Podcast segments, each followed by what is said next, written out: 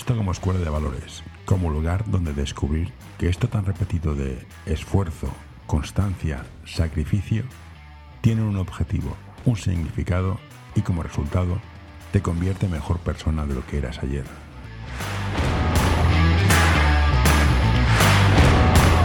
Hola Nuria, gracias por venir a la máquina del café, que ya no se llama máquina del café, pero bueno, se llama como se llama, me da lo mismo. Has sido una jugadora de básquet, casi profesional, bueno, sí profesional, has llegado arriba, has ganado cosas con la selección, has estado en la selección, has hecho muchas cosas interesantes. Miras para atrás y todo este viaje para qué? Ayuda a mantener este podcast en anorta.com barra colaborar. Hola José, primero de todo, muchas gracias por, por invitarme a participar de tu podcast. Siempre es un placer colaborar con personas que aman el baloncesto como tú.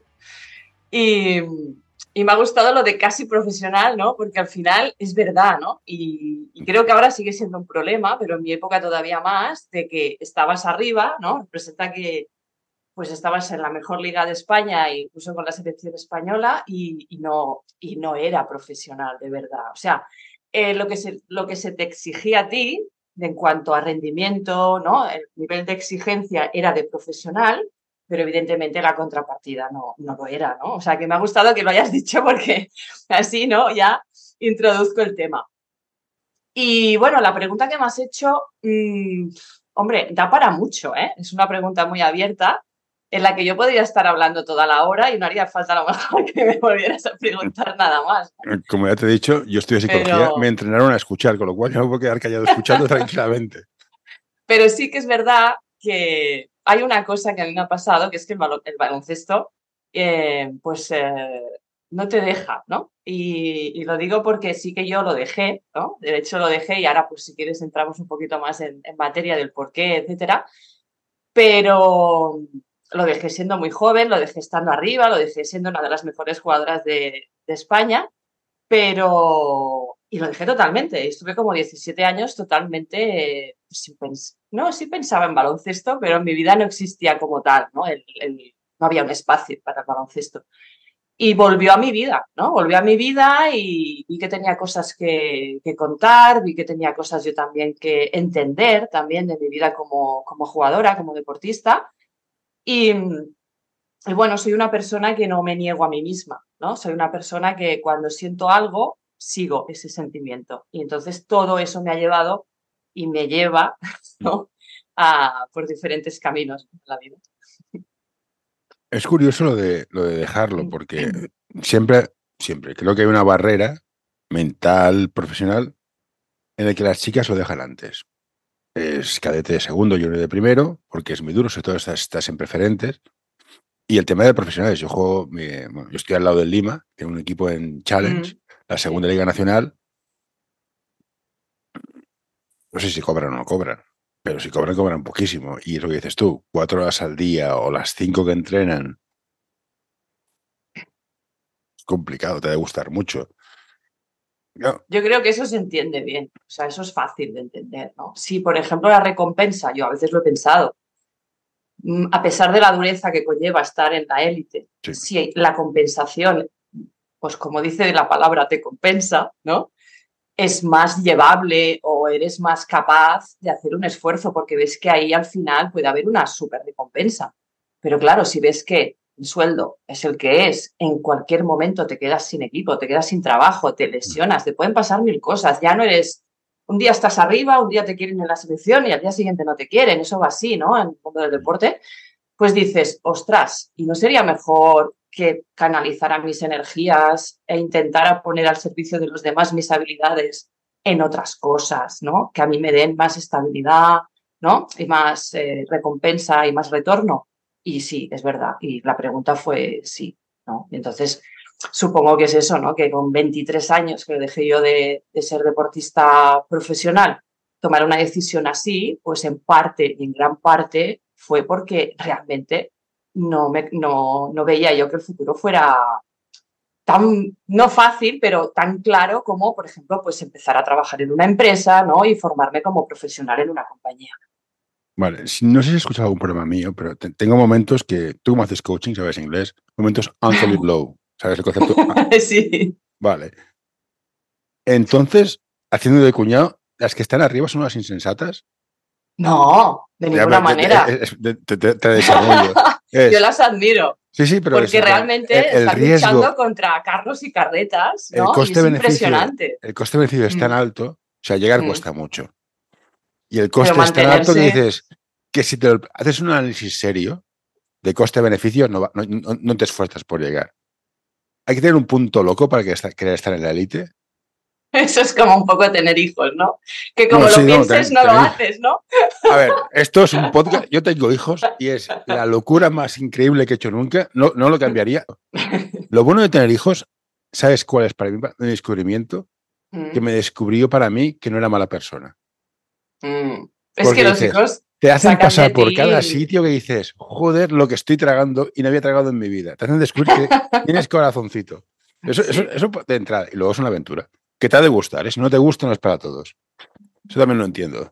Yo, yo pienso, en base a la pregunta que me hacías, ¿no? Si las que se mantienen es que están un poco locas, ¿no? Eh, son muchos los factores que intervienen en, la decisión y, yo creo que cualquier deportista que está arriba, más o menos, cada X tiempo se va planteando, dejo, es que ya no puedo más, yo es que no sé qué, ¿no? Entonces, porque es muy duro, ¿no? Es por eso pero influyen muchos factores en que una persona al final decide tomar otro camino, ¿no? Yo siempre digo, y de hecho es una de las cosas por las cuales yo me dedico ahora a acompañar a deportistas.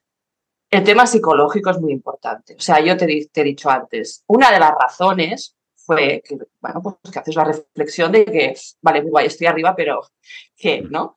¿Qué futuro me, me puede dar esto, no? Pero luego también está el, que la persona esté fuerte psicológicamente. Yo, por ejemplo, una de las razones por las cuales dejé de jugar es porque arrastraba, eh, no te diré problemas, pero, pero sí, ¿no? Porque al final, pues sí, caí en una, en una depresión de que se tendrían que haber trabajado antes, ¿no? O sea, yo, por ejemplo, y muchos deportistas de alto rendimiento se van de casa siendo muy pequeñitos. Yo tenía 13 años, todavía no tenía 14, cuando ya me, me becaron para un centro de alto rendimiento, Joaquín Blume de Barcelona, y, claro, yo vivía en un pueblo con mi familia, yo era una niña de pueblo, mm. súper de casa, ¿no? Súper tímida, o sea, mm. mi carácter no era para nada, no estaba ni hecho, ni, ni era una persona muy hecha para adelante, como se suele decir, ¿no? Y de repente, pues te sacan de ahí, ¿no? De tu entorno y tu zona de confort, ¿no? Y te meten ahí en un centro de alto rendimiento donde estás entrenando tres días, ahí tres veces al día, acompañada de chicas con las que estás compitiendo constantemente, pues por jugar, por ser mejor, por estar en una selección. Al final, los puestos son los que son, ¿no? No, todo el mundo cabe, ¿no? Y en entrenamientos, pues muy duros, ¿no? Y en esa época, ya te digo yo, que el aspecto psicológico no se cuidaba mucho, era más bien todo lo contrario. Entonces, yo creo que ahí el deporte tiene que hacer una reflexión, porque estos niños y estas niñas no están maduros psíquicamente. Entonces, necesitan un apoyo, necesitan poder abrirse con alguien, poder expresarles su vulnerabilidad, sus dudas, sus problemas, ¿no? Y que alguien realmente, un profesional, sepa acompañarles en ese camino. Y esa fue otra de las razones por las cuales yo al final lo dejé, no solamente por una decisión racional, sino porque es que no podía más. O sea, yo sufría. Mm. estando compitiendo, ¿no? Y ya, lo venía arrastrando desde hacía años, ¿no? Ese sufrimiento, porque el nivel de exigencia es muy alto y te comes mucho la cabeza y, y siempre te ves peor de lo que eres y, y, no llegas a las expectativas o tú te crees que no llegas a las expectativas, ¿no? Es que al, al, final la visión que tienes del mundo es tan distorsionada que por eso es tan importante que haya alguien, ¿no? Que desde fuera te ayude a ampliar ese ángulo, ¿no? Ese, mm. ¿no? Es como una cámara, ¿no? Que hace zoom, ¿no? Y de, de repente tienes un zoom mucho más amplio, que relativizas muchísimo más las cosas y no entras en ese bucle tan peligroso que, bueno, que te puede llevar a, bueno, a, sitios muy, oscuros, sí. no, no, me has de convencer, yo estoy en psicología, creo firmemente que la salud mental... Ya lo sabes, ¿no? no, está la mente. Sí, sí, y, he tenido casos cercanos que entras en depresión y dices, pero si tienes todo, sí, y no, no funciona. Mm. Y aquí entramos en un tema que me preocupa, pero mucho como padre. Eh, los adolescentes, preadolescentes y alto rendimiento. Y eso que dices tú, con 13 años, con 14, con 8, con... Mm, como padre, ¿tú lo aceptarías? Sí, mi hija, mi hija es muy buena, pero déjala en paz. ¿Cómo, no, no, en serio, ¿cómo, cómo lo gestionamos? bueno, como padres. Un niño bueno, te, te vienen, te, te, te, cantan ofertas por todos lados, te, venden la moto de no, va a ser. Dices, espérate, que es adolescente, está descubriendo que. Está descubriendo cosas, no en qué cosas puede descubrir, pero está descubriendo el mundo. No, no, no, me lo encierres en un microcosmos que o eres el mejor o no eres nadie. Sí, sí, sí, yo creo que lo has definido de maravilla. o sea, es un microcosmos y o eres todo o no eres nada, ¿no? Y esa es la dicotomía, eh, la dicotomía en la que no debe entrar esa, ese chico o esa chica, porque es muy, muy peligrosa. Y, y, los padres tienen que ser conscientes o tienen que intentar tocar de pies en el suelo, no dejarse llevar por las buenas palabras, ¿no? Eh, porque al final la vida de una persona pues, puede llegar a los 80 años, ¿no? Y uno se tiene que formar como persona y, tiene que tener unas habilidades que le sirvan para desarrollarse siempre a lo largo de su vida y tener una vida feliz y satisfactoria. Que puede ser el mundo del deporte y lo será durante una época perfecto, pero siempre dejemos que sea el crío el que tome las decisiones, no seamos nosotros, ¿no? Los que queremos que el niño sea, llegue, ¿no? Mm. Eh, estemos muy atentos a, cómo está él, a si se siente a gusto, si está contento, si está feliz, si está sufriendo. Eh, démosle la ayuda si es que la necesita, ¿no? De un psicólogo, de una persona que pueda, que pueda acompañarle y sobre todo no, depositar el, el, que a veces no los padres pues no, no, quiero decir frustraciones pero a veces pero a veces sí no de yo no he sido o yo no he llegado y quiero que mi hijo llegue y que es muy lícito y que es fruto del amor ¿eh?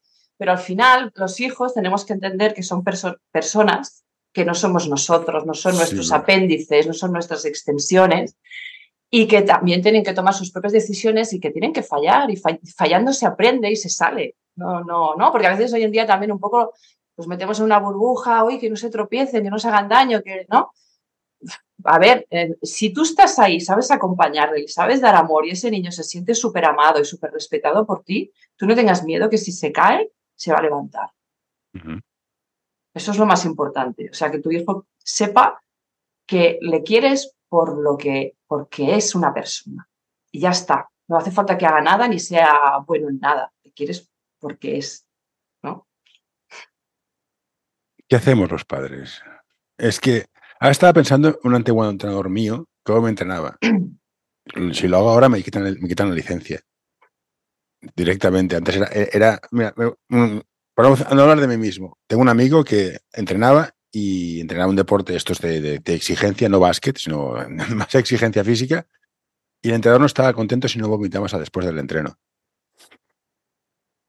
Hemos de cambiar o hemos de enseñar a los entrenadores a ser más mentores, guías o maestros que entrenadores hasta los 14, 15, en vez de el campeonato de España de mini que hay que ganar, somos los mejores, tú fuera, tú fuera, tú fuera, tú no te, si no te esfuerzas te voy a echar, tengo tres, cuatro.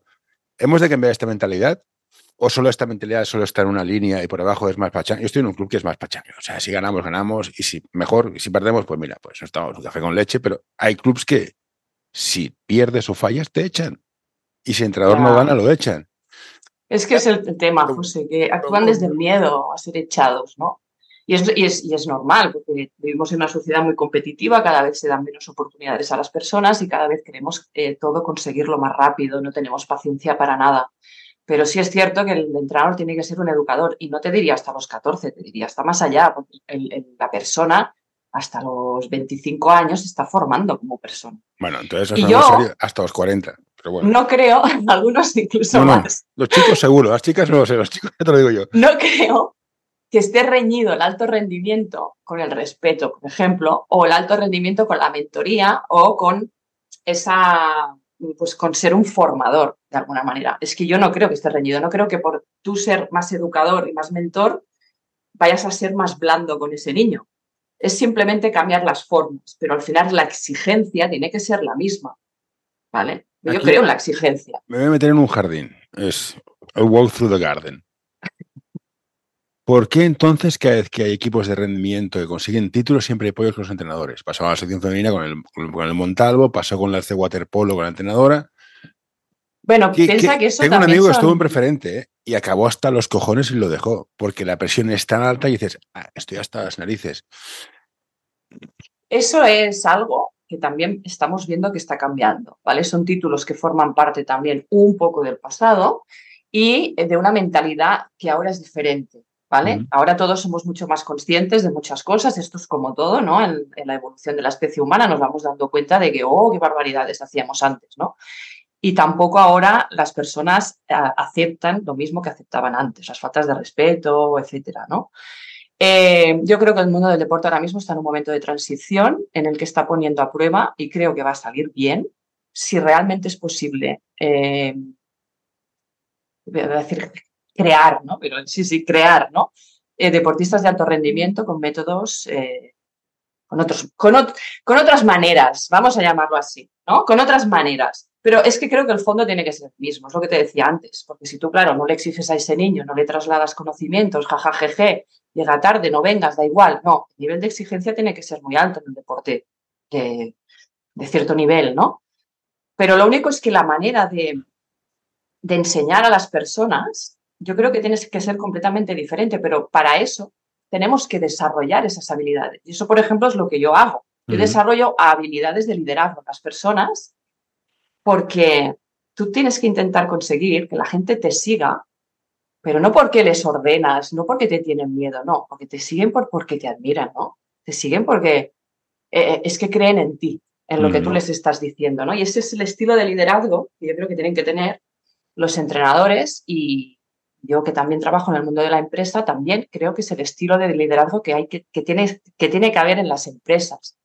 Y te lo digo porque lo he vivido en propia carne. Yo he sido, he llevado equipos en empresa y al principio mi estilo era más dictatorial, era más como el que yo había aprendido, ¿no? Un poco de estar seria, del miedo, de, sí, utilizar el miedo para que la gente haga cosas. Y que me daba cuenta que la gente muchas veces me engañaba, por ejemplo, ¿no? O muchas veces no, no, no, conseguía realmente yo esa, eh, ese compromiso por parte de mi equipo. Pero en cambio, cuando yo cambié totalmente esa forma de dirigir, cuando yo realmente me di cuenta de lo que tenía que hacer era servir a mis colaboradores, entonces, bueno, o sea, es que todo cambió. Es que, mm, o sea, cambió totalmente su manera de implicarse en el trabajo, sus ganas de participar. Yo creo es que pasa lo mismo en el mundo del deporte. O sea, tú tienes que ser capaz de enganchar, ¿no? de, enamorar a, tus jugadores. Y eso no pasa por, la falta de respeto, creo yo, ¿no? Aunque siempre hay que tener en cuenta que cada uno es como es. Hay jugadores que les va la caña y también, oye, con unos límites tal, pues puede ser de una manera con este jugador y luego hay otros que no, que les va otra cosa. Eso también hay que observarlo. Pero es que como estudiosa del liderazgo y las dinámicas de grupo, sabrás que el, estilo más efectivo a corto plazo es el dictatorial. A corto plazo. pero, claro, ¿qué pasa luego con estas personas? Ah, se, queman, todas. Pero ficho un entrenador. Es un poco lo que me pasó a mí, que me quemé. ¿no? Pero, Entonces, pero, como, como club, como entrenador, me ficha para ganar un título en un año y medio, ¿qué hago? Pues que el problema es que te fichen para ganar un título. A ver, en el Barça. O sea, el, objetivo no que ser eso. no te ficha para, para hacer amigos. Ni para No, pero es que no es o gano un título o hago amigos. Mm, no debería de ser. No, debería de ser. Pero es. Claro.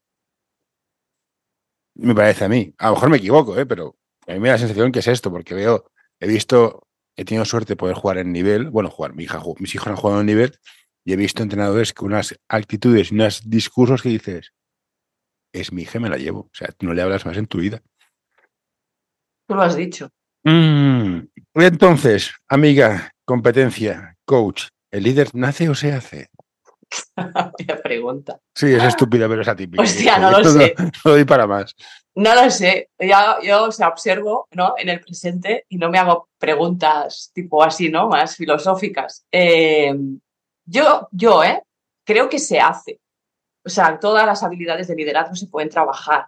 Que puede ser que haya gente que lo tenga más innato que otra.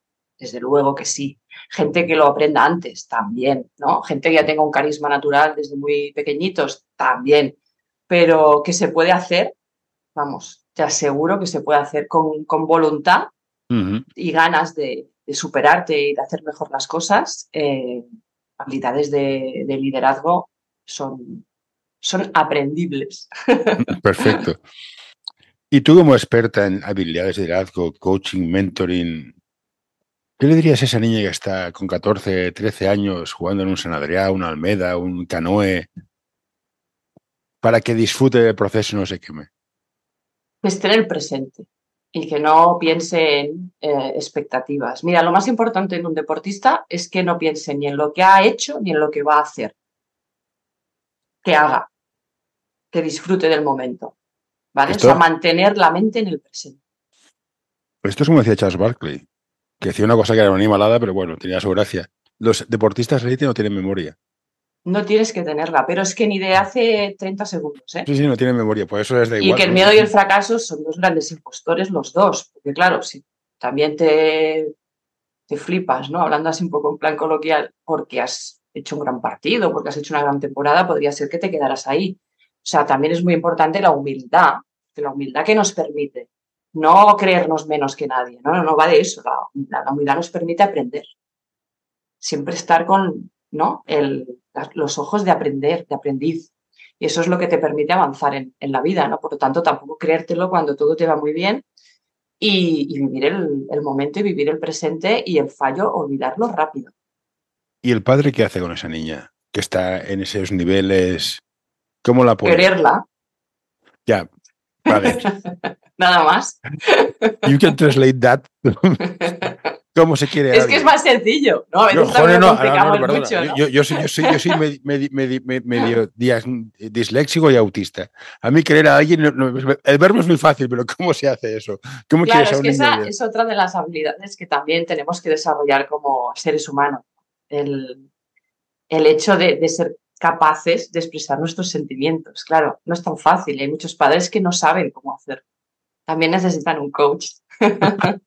yo soy muy de Gary Cooper, ¿eh? también. Yo, soy el señor Ulceras. Claro, soy, soy, soy, chico, soy de una cultura que es la que es. Los hombres no lloran, decía. Yo creo que todos, sí, yo creo que todos tendríamos que hacer procesos de crecimiento personal. Yo soy súper, estoy súper convencida de esto porque vamos, o sea, es que yo, vamos, yo es que era otra persona antes de todos los procesos de desarrollo que he hecho. Estoy súper contenta de, de, todo lo que, de todo lo que he aprendido y de todo lo que he sido capaz de hacer porque me he puesto en manos de personas que me han ayudado a crecer.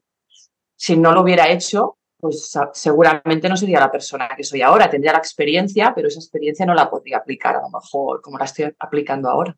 Bueno, es lo que dicen, somos, somos el producto de nuestros errores. Si no, no, no nos hemos equivocado, no hemos tenido que aprender y Total, Pero de los errores uno tiene que aprender, ¿eh? porque esa es la otra parte, no solamente equivocarte. Es ah, a, mí, me da saber aprender de ello. Los hombres croqueta o las personas croqueta que se rebozan y ay, no sé qué, y decimos así, vale. Hay que salir de ahí. Te entiendo, pero ya está, vale, para, para. Llevas, y hay que coger llevas 15 responsabilidad, exacto. Y coger responsabilidad de, si tú, por ejemplo, pones el foco en los demás es que me pasa esto porque los padres me han hecho esto, porque los amigos no sé qué, la pareja no sé cuántos. No puedes cambiar nada, porque todo está fuera de ti. Son las otras personas, ¿no? Tienes que poner siempre el foco en ti, en lo que tú puedes cambiar y en lo que está en tu, en tu área de control. No quiere decir que tengas la culpa de todo, ¿eh? No estoy diciendo eso ni mucho menos, o que todo sea responsabilidad nuestra, o que todo sea actitud, ¿vale? Es simplemente ordenar tu cabeza y decir, bueno, si estoy toda la vida dando la culpa a la vida, a la sociedad, a, ¿no? a, cosas que están externas a mí, nunca voy a poder cambiar nada. Voy a centrarme en lo que sí depende de mí, en lo que sí puedo cambiar y a ver qué pasa.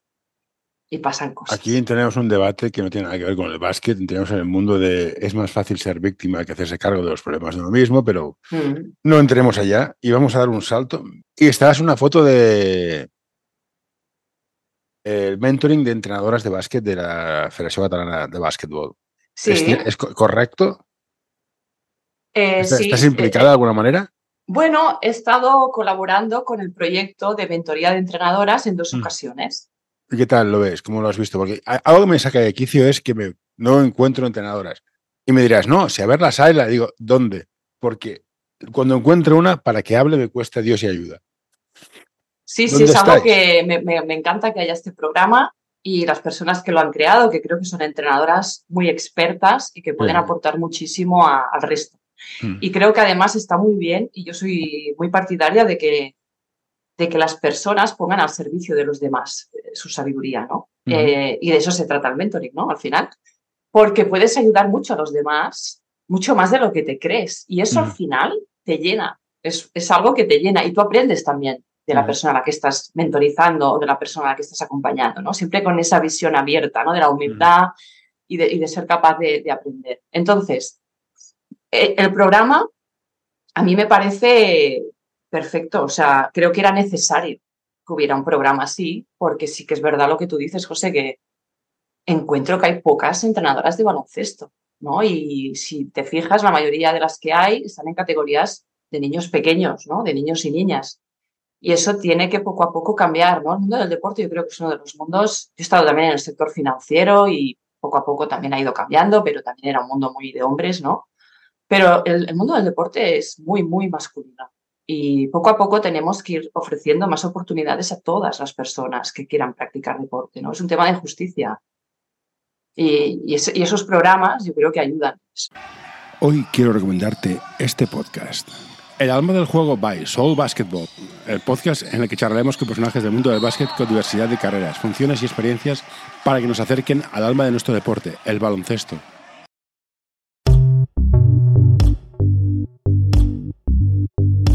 L'Associació Catalana d'Entrenadors i Entrenadores de Bàsquet dona suport a iniciatives que, com aquest podcast, treballen per millorar la formació, suport, acompanyament i promoció dels entrenadors i entrenadores de bàsquet. Vine a conèixer-nos a acep.es. Som com tu.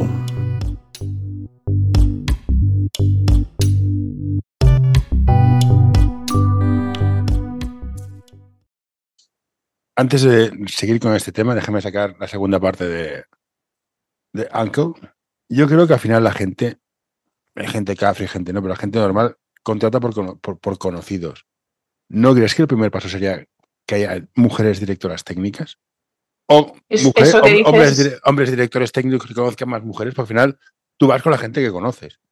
No tiene más Eso que dices es verdad, es verdad. O sea, hay mucho líder que se rodea de personas que conoce y es lógico. No te vas a rodear de una persona que no conoces y tienes a otra que conoces y te gusta cómo trabaja, ¿no?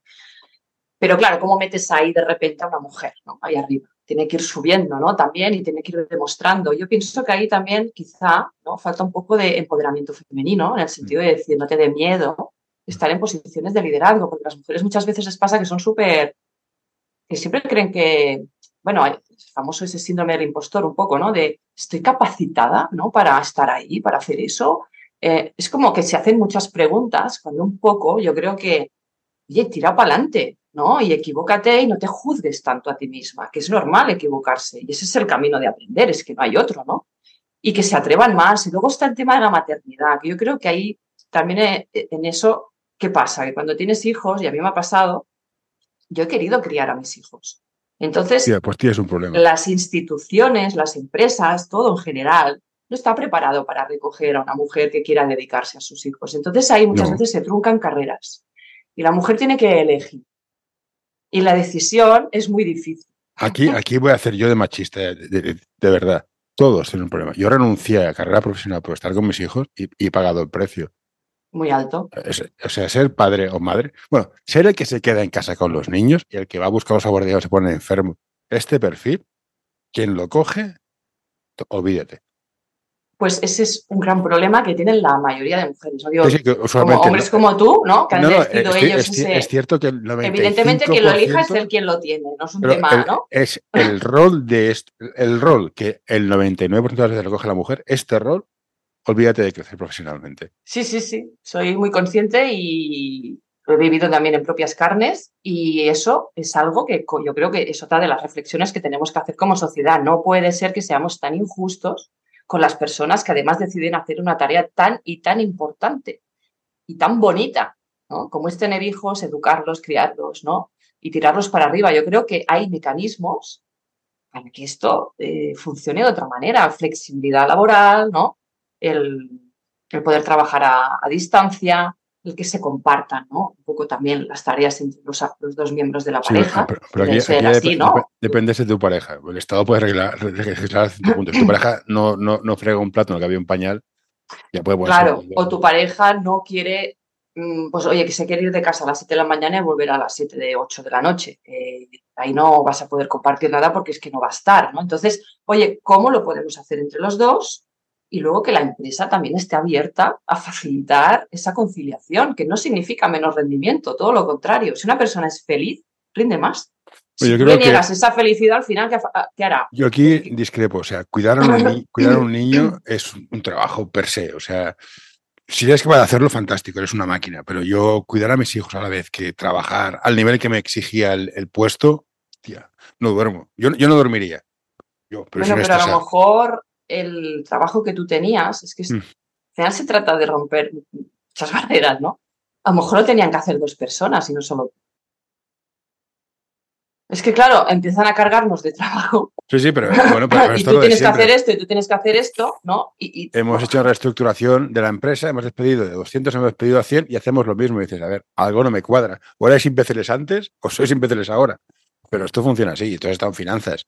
Al final, el extra debe de cuadrar y, la parte fácil es casca en recursos humanos.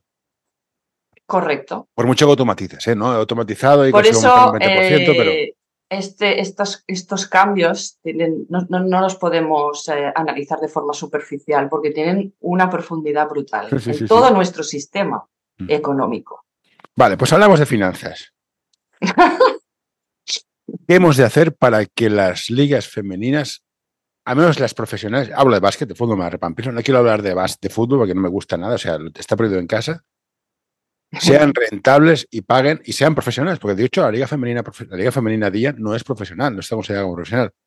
¿Qué, ¿Qué, ha de pasar para que suba el nivel salarial de las jugadoras, entrenadores y toda esta gente? Hombre, tiene que haber dinero.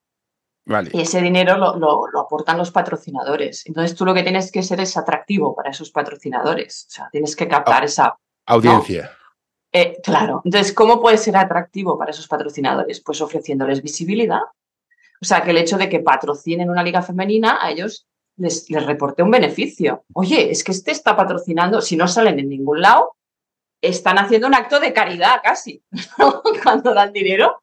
Entonces, claro, ahí tiene que haber un trabajo de marketing y de, y de comunicación pues mucho más grande del que hay ahora, para que haya mucha más visibilidad y esos patrocinadores dirán, pues a mí me, me, me compensa poner dinero encima de la mesa en una liga como esta. Yo creo que los derechos de la Liga Femenina y de la Euroliga Femenina creo que los tiene Televisión Española, si no me equivoco. Pero, ¿tiene esa sensación igual que yo que cuida muy mal el producto? Se puede hacer, se puede hacer mucho mejor. Y si se hace, los resultados saldrán. Porque hay mucha calidad y tú lo sabes. Sí, sí, no lo discuto. a, mí, me gusta que femenino. Es, has de entender, para mí, eh, ahora pues, el cuñado ataca de nuevo la tercera parte. Has de saber mucho de básquet para apreciar el básquet femenino. Porque el básquet no creo que tanto, ¿eh? El básquet, femenino es en plan, estoy, estoy cuadrado hasta las orejas y lo que no sé hacer por técnica lo hago de un bote y me, cuelgo. Una chica o tienes técnica o no tienes un torrao. pero la tienen y cada vez tienen más físico. Sí, sí, sí, pero. Claro, a ver, las masas a lo mejor que no entienden tampoco mucho del deporte en sí, que, les, que están viendo, pues sí que valoran igual esa espectacularidad que puede tener un mate, ¿no? Te, lo cambio con tenis. A mí me gusta más el tenis femenino porque veo jugar, veo pelotear. Y me gusta más el tenis sobre arena batida que sobre superficie rápida, porque hay más peloteo. A mí esa que volea me aburre. Que hay público para todo. Pero todo, todo se puede vender. O sea, al final el arte de la venta es, es mostrarle a las personas un, producto atractivo, ¿no? Ponerle un lazo, un, color bonito. Pero eso que me flipa. Y yo no digo que tenga que ser igual que el masculino o que tenga que generar lo, mismo. Que tenga, Lo que ingrese. Si ingresa 100 millones, sobre 100 millones. no hay que comparar tampoco. pero sí que hay que. Tú cobras en función de lo que generas. No tiene hay que trabajar para que le, le salga a cuenta a una chica no dejar el baloncesto. O sea, hay que trabajar para que esa chica vea un camino, un camino mm, que está dibujado, ¿no? Y que si ella es buena, va a transitar, va a llegar a esa, a esa élite, va a poder ganar un sueldo digno jugando a baloncesto y luego eso también cuando acabe, pues también va a tener puertas, ¿no? Para poder trabajar y luego incorporarse en el mundo de la empresa. Ese camino tiene que estar dibujado para que las chicas sigan jugando. Esa es la clave. No hace falta ganar cientos millones. Tengo, tengo, o sea, si hay dinero, hay dinero, si no hay dinero, no hay dinero. Es igual que la gente que juega badminton. Oye, pues no tenéis público, vale. Mi pregunta es, ¿cómo hacemos que haya público? Porque cuanto más público haya, más interés Con hay. más- publicidad y marketing. Sí, sí, pero que hay, que hay que cuidarlo mucho más y creo que no lo estamos cuidando, porque creo que es el primer deporte por licencias, creo que es el básquet femenino. Mm. Creo que era, no sé, pero falta la atracción. Y estando en un club que tiene femenino y masculino, era curioso que tiene más, más tracción el masculino que el femenino. Dices, pero si, si estamos casi igual. Pues las chicas no iban a ver partidos de chicas, iban a ver partidos de los chicos. Dices, eh, que me parece muy bien, pero entonces lo que me reivindicas no, lo, no concuerda con lo que haces. ¿Sabes? Bueno, tiene que haber una, una labor ahí también, ¿eh? Para las mujeres, siempre lo, siempre lo he dicho. Eh, las mujeres tienen que apostar por las mujeres. Sí, o sea, no, que, que esto eh, relacionado con lo de, de soy una mujer Totalmente, no es el, hombre es mi enemigo y el mundo patriarcal es mi enemigo y yo soy una víctima. Otra vez estamos en lo mismo de ¿y tú qué puedes hacer? ¿no? O sea, ya sabemos que hay unas circunstancias que pues tendrían que podrían ser mejores, pero ¿tú qué puedes hacer? Pues hazlo. ¿no? Y evidentemente las primeras que tienen que creer en el deporte y, y estar orgullosas de él y defenderlo y, y respetarlo son las propias mujeres. ¿Qué hacemos con ellas? Pues insisto, vuelvo al tema de los entrenadores que nos hemos ido. ¿Por qué no estáis arriba? Es que me a mí me pareció muy flipante en la final de la Copa de la Reina que de cuatro entrenadores, cuatro equipos, solo había una entrenadora. Mm, Que, que a lo mejor eso eran los mejores que había y por. Vale, pero Sí, antes hemos comentado, ¿no? El tema este de, de que falta creérselo, ¿no? Por parte de las mujeres y luego también está el tema de pues, la maternidad o el trabajo que pueda, que pueda haber en casa y esos son factores, ¿no? Yo te digo que hace falta, hace falta lucha por parte de las mujeres, ¿no? De defender su espacio y de defender su derecho a, a ser profesionales y a no sentirse mal por ello, ¿no? También hay mucho de, está, mira, está todo el día trabajando, está, ¿no? Eso, a lo mejor ese tipo de comentarios en un padre no, no se dan, ¿no? O sea, siempre la presión esa, ¿no? De, la- de los niños, ¿no? Suele recaer sobre la mujer, entonces la mujer también se siente mal, sentimientos de culpabilidad, etcétera, que tenemos que ir eh, puliendo, ¿no? Poco a poco para que ellas eh, vean que son tan dignas y tan merecedoras como cualquier otro de, de- de tener una vida exitosa profesionalmente hablando. ¿cuántos referentes os faltan para que eso sea más fácil? Pues que justo estamos empezando ahora, José. Yo tengo la sensación de que hace muy poquito de que están apareciendo referentes en el mundo del deporte femenino. Si las de las tenistas, a lo mejor, ¿no? Ya sabíamos más o menos quién era, eh, ¿no? Teníamos referentes de Steffi Graf, eh, Arancha Sánchez Vicario, Gabriela Sabatini, Martina Navratilova, había grandes tenistas que ya tenían visibilidad, pero en los demás deportes, pasado alguna excepción, era muy, era muy difícil. Yo creo que ahora es, es justo cuando estamos empezando a dar visibilidad a referentes. O sea, que es un proceso que tiene que ir madurando. Pero estamos en el camino, pienso. ¿Visto el percal? ¿Tú le dirías a tus hijas que hagan deporte? ¿O a tus hijos? ¿O a, o a tu gato? O lo que tengas, no sé. Tengo dos, dos niños y una gata. Dos niños y una gata. Mis niños hacen, hacen deporte desde siempre, porque creo que es un must, ¿no? Que se- ¿eh? Ya que hablamos en inglés a veces, nos ponemos ahí anglicismos. Eh, es, es obligatorio en mi casa hacer deporte. El que quieran ellos, ¿eh? eso también te lo digo. No les quiero yo influir ni obligar en nada. Siempre que entre dentro de que también nos encaje a mí y a mi marido, ¿eh? por comodidad o por. No, es, ahí tienen que encajar varias cosas, ¿no?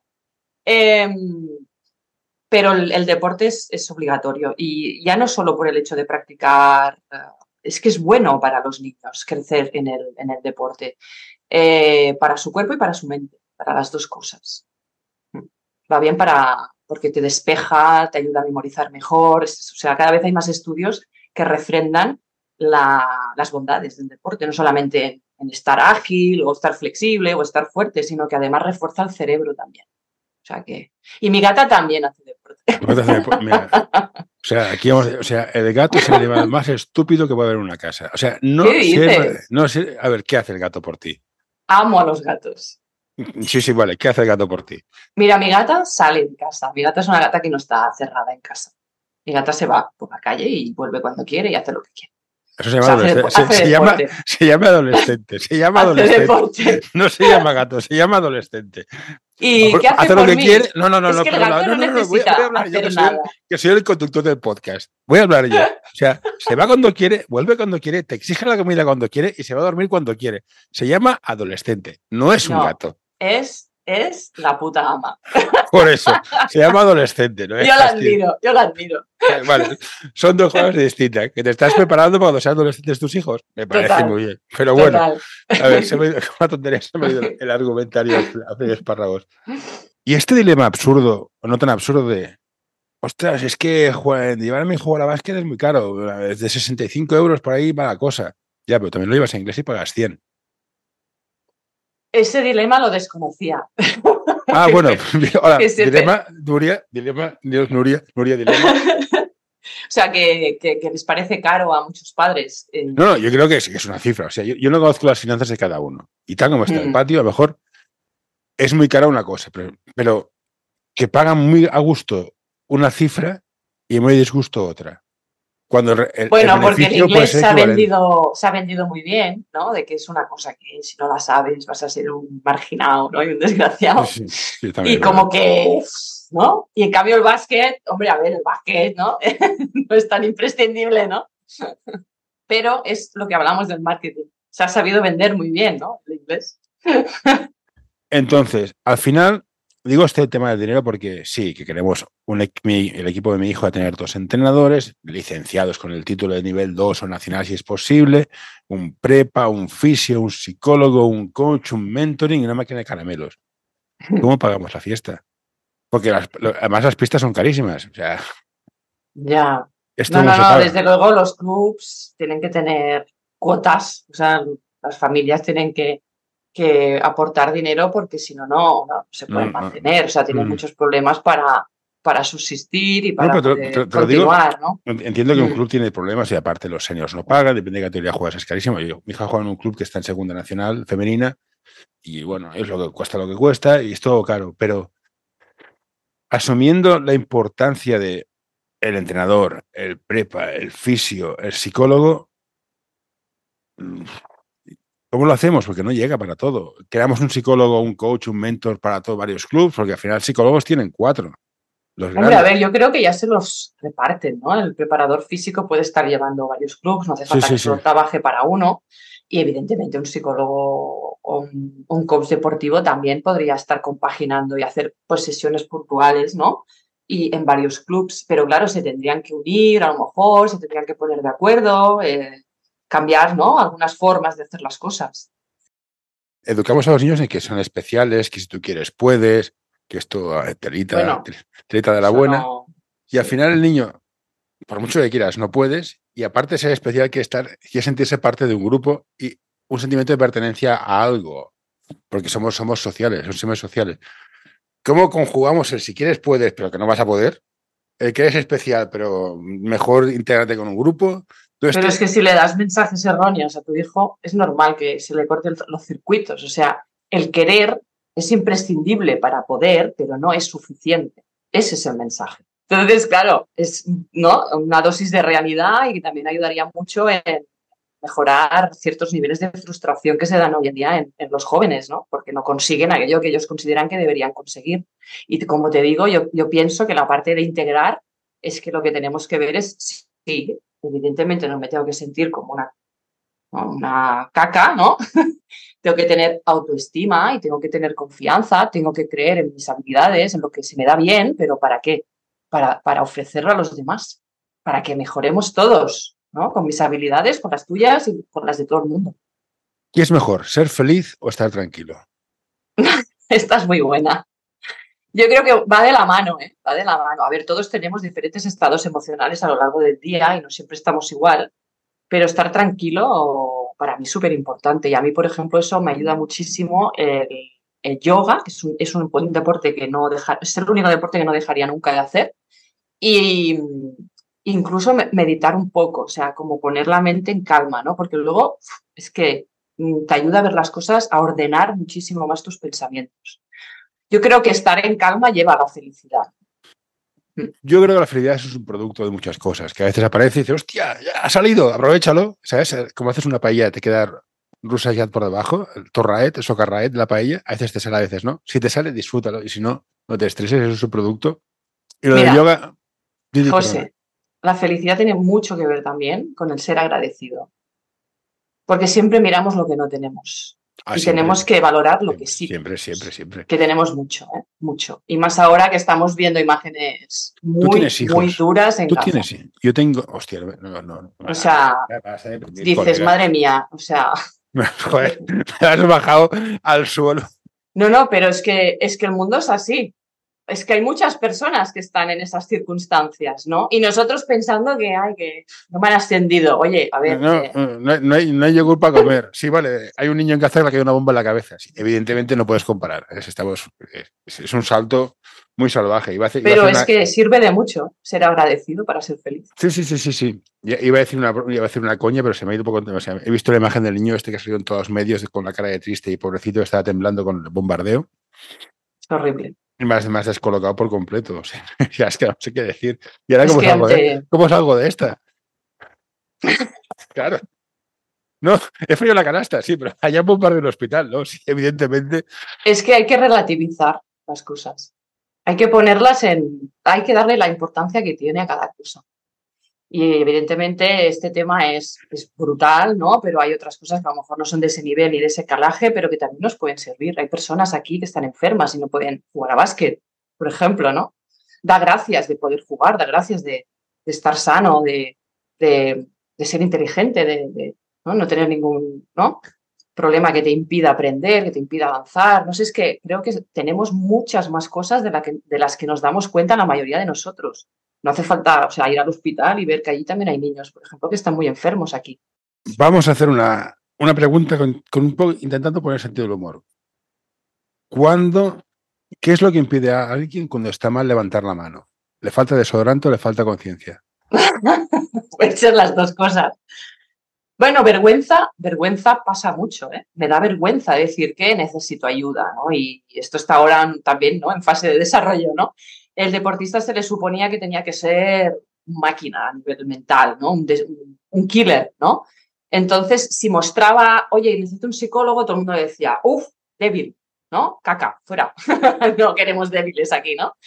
Ah, entonces pasa eso, que la gente le cuesta ver el acompañamiento mental o psicológico como algo natural, como puede ser darse un masaje, como puede ser estirar, entrenar tu cuerpo, ¿no? Eh, salir a tomar algo. O sea, yo creo que lo tendríamos que incorporar como algo mucho más natural en nuestras vidas. Pero nos cuesta mostrar, esa vulnerabilidad muchísimo.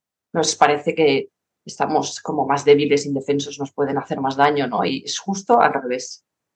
Perfecto, pues con esto lo vamos a dejar. Ahora pararé de grabar, no te vayas, te diré dos tonterías más.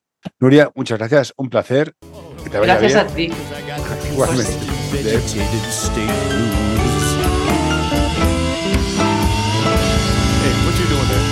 No, no, don't you touch that. No, don't you pull that plug. No, hey, hey, nurse, nurse. Uh, all right, I'm done.